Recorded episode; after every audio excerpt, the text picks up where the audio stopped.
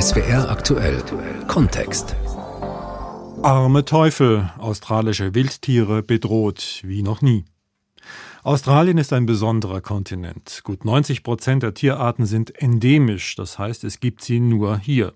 Vom großen Beutelsäuger bis zur sehr kleinen und sehr giftigen Rotrückenspinne. Doch viele Tierarten sind bedroht durch Buschbrände, die wegen des Klimawandels zunehmen, durch den Menschen als Jäger, durch neue gefährliche Krankheiten. SWR aktuell Kontext beleuchtet dies anhand zweier ausgewählter Beispiele. Am Mikrofon Josef Karcher. Es war im Jahre 1642, da entdeckte der Niederländer Abel Jansson Tasman die Insel unter der Insel eher zufällig. Tasmanien ist etwa so groß wie Irland und liegt 250 Kilometer südlich von Melbourne. Typisch für Down Under Down sind die üppigen Regenwälder, spektakulären Berge, Moorlandschaften und Beuteltiere, die es nur auf Tasmanien gibt, darunter der Beutelteufel. Doch diese tasmanischen Teufel sind vom Aussterben bedroht. Schuld daran ist ein ansteckender Krebs. Wissenschaftler und Wildtierexperten suchen seit Jahren nach Möglichkeiten, um die Tiere zu retten. Dazu zählen auch Zuchtprogramme, Schutzgebiete und Impfstoffe. Vielleicht gelingt es den tasmanischen Teufeln aber auch, sich selbst zu retten, wie aktuelle Forschungsergebnisse nahelegen. Dazu jetzt die Reportage von Michael Marek und Saskia Guntermann.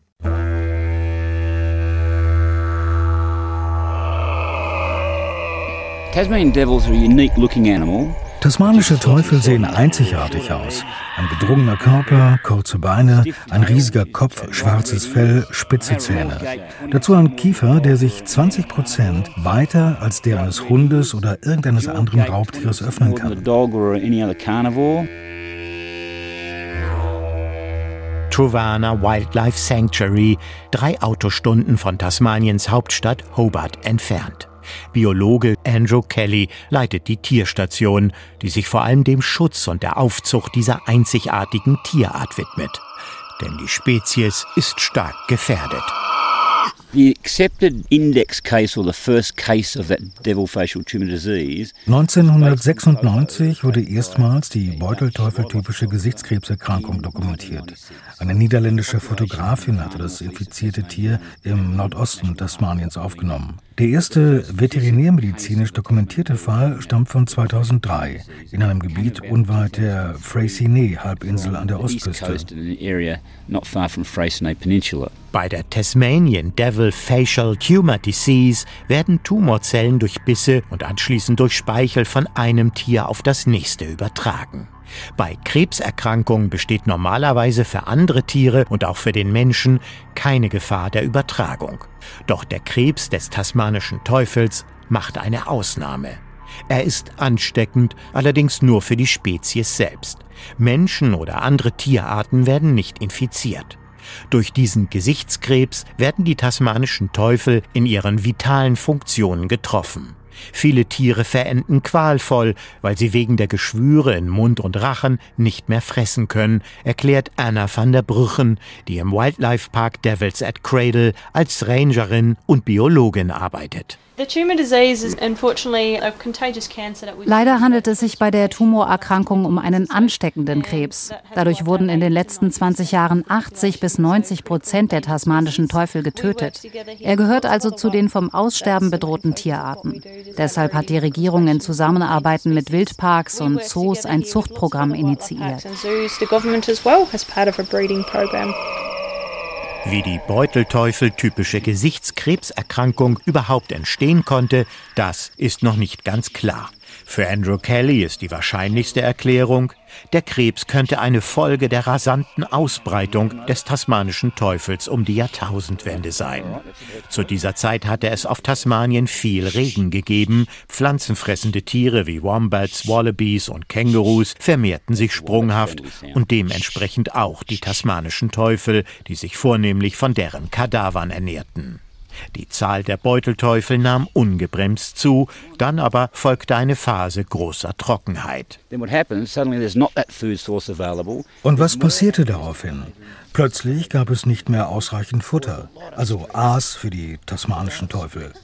Dies führte zu neuen Verhaltensweisen, verbunden mit mehr Konkurrenz, Rivalität und Aggressivität unter den Beutelteufeln.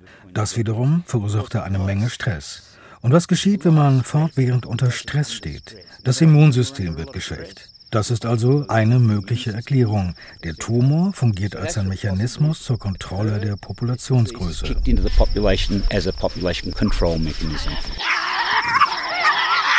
Forschung mit künstlich infizierten, aber nicht gestressten tasmanischen Teufeln haben belegen können, dass diese nicht erkrankten und keine Tumorzellen entwickelten. Doch bereits 2016 kamen Forscher zu dem Schluss, dass die tasmanischen Teufel womöglich selbst eine Waffe gegen den Krebs besitzen. Die Wissenschaftler interessierte dabei besonders das Erbgut der Beutelteufel, die die Krebsepidemie in ihrem Lebensraum überlebt hatten. Sie stellten fest, einige Tiere hatten eine Resistenz gegen den Krebs entwickelt. Dies sei eine außergewöhnlich schnelle evolutionäre Antwort auf die Ausbreitung der Erkrankung, so Andrew Kelly. Sie fingen einen tasmanischen Teufel, der immun gegen den Krebs war. Man untersuchte ihn und fand heraus, dass er tumorzerstörende Immunzellen in seinem Tumor gebildet hatte. Nach drei Monaten war der Beutelteufel schließlich tumorfrei. Das war eine wirklich gute Nachricht, denn sie sagt uns, dass der übertragbare Krebs nicht zum Aussterben der gesamten Art führen wird.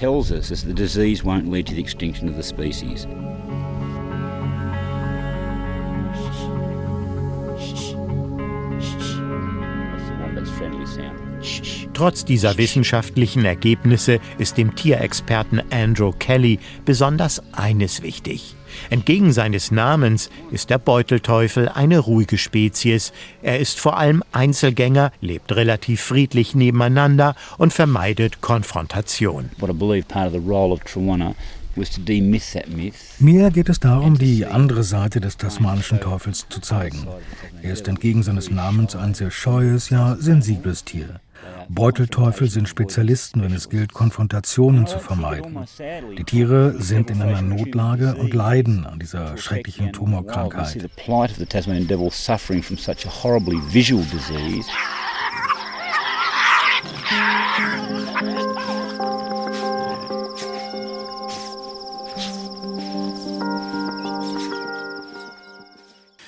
Der tasmanische Teufel, sein großer Bruder, der Beutelwolf, auch tasmanischer Tiger genannt, ist bereits ausgestorben. Das letzte bekannte Exemplar starb 1936 in einem Zoo auf Tasmanien.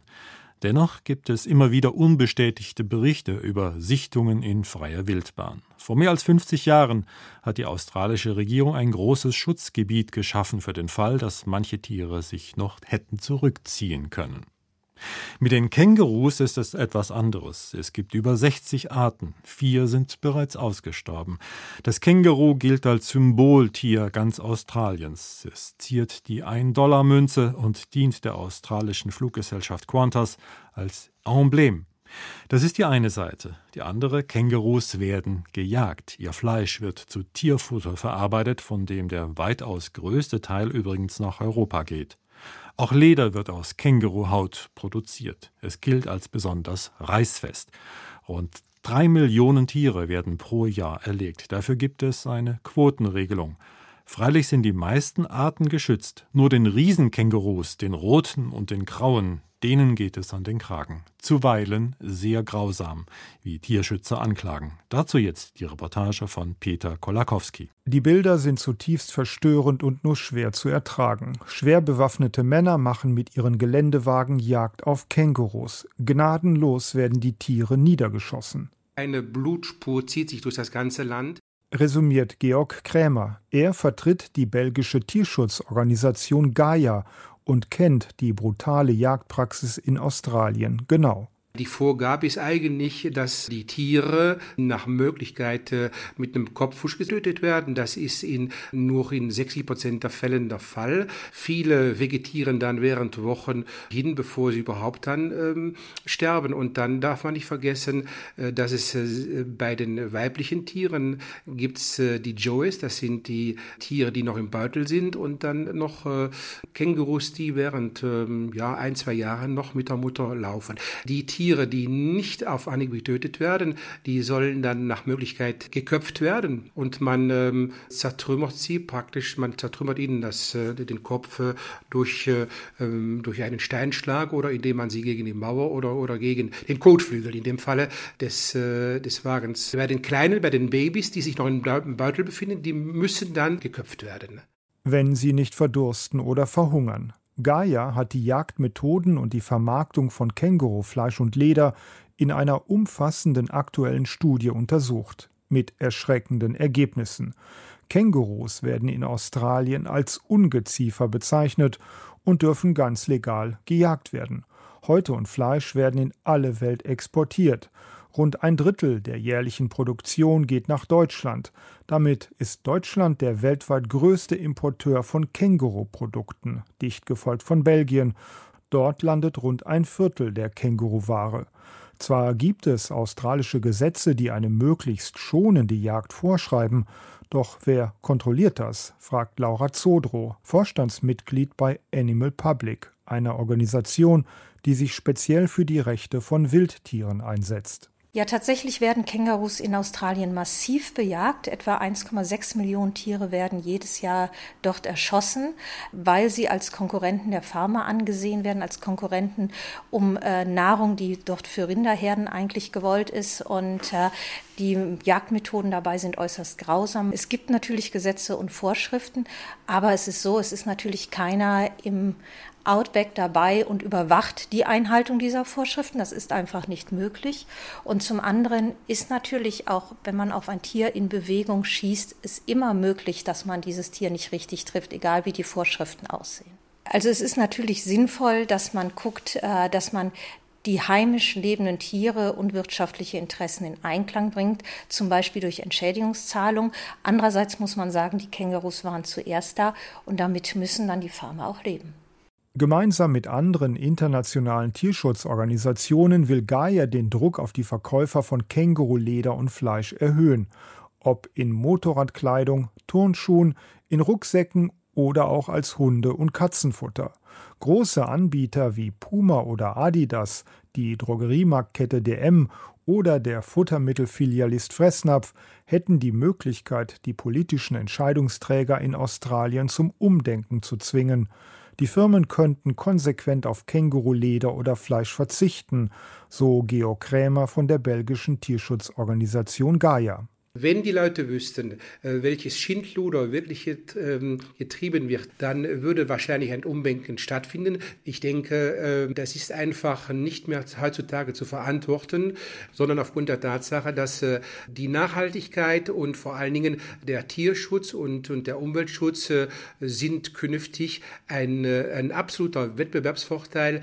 Der Konsument weiß zu schätzen, die Firmen, die in dem Bereich einen konkreten Beitrag leisten, leisten und zum Beispiel auf tierische Produkte verzichten, die sollen künftig auch honoriert werden. Der Konsument hat zumindest die Möglichkeit äh, zu wählen für den Erhalt dieser äh, endemischen Tiere, der Tiere, die eben wirklich nur in Australien vorkommen und äh, sie haben es verdient. In den vergangenen 30 Jahren sind über 90 Millionen Kängurus getötet worden. Versace, Prada oder die Modefirma Diadora verzichten bereits auf Känguruleder. Adidas teilt auf Anfrage mit, dass der Anteil von verarbeitetem Känguruleder bei unter einem Prozent liege. Laura Zodro von Animal Public. Adidas ist ein sehr großer Hersteller von Turnschuhen und natürlich muss man dann auch fragen, wenn sie es eigentlich nicht brauchen, warum müssen sie dies überhaupt noch nutzen? Warum müssen sie die grausamen Jagden damit finanzieren? Adidas bringt mittlerweile vegane Turnschuhe auf den Markt und bewirbt diese auch als eigentlich den Turnschuh der Zukunft.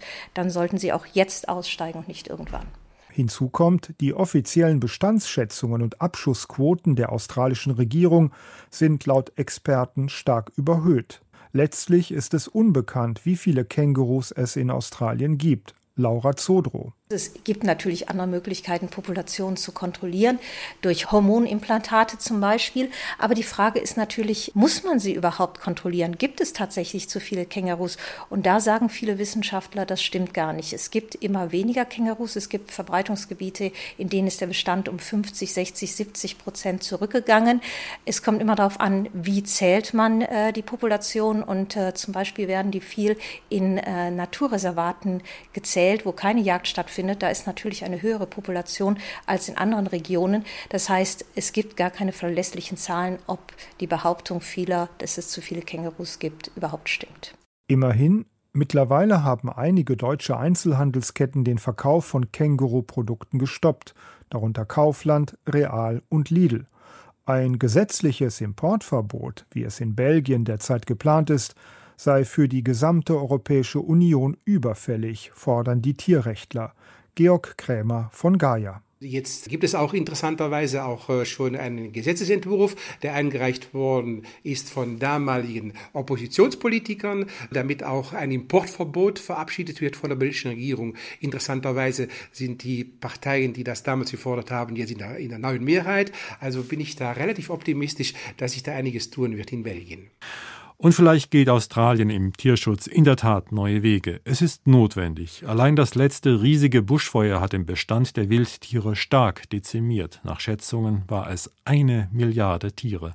Vom Koalabär bis zur Giftschlange. Es wäre aktuell Kontext mit Josef Karcher.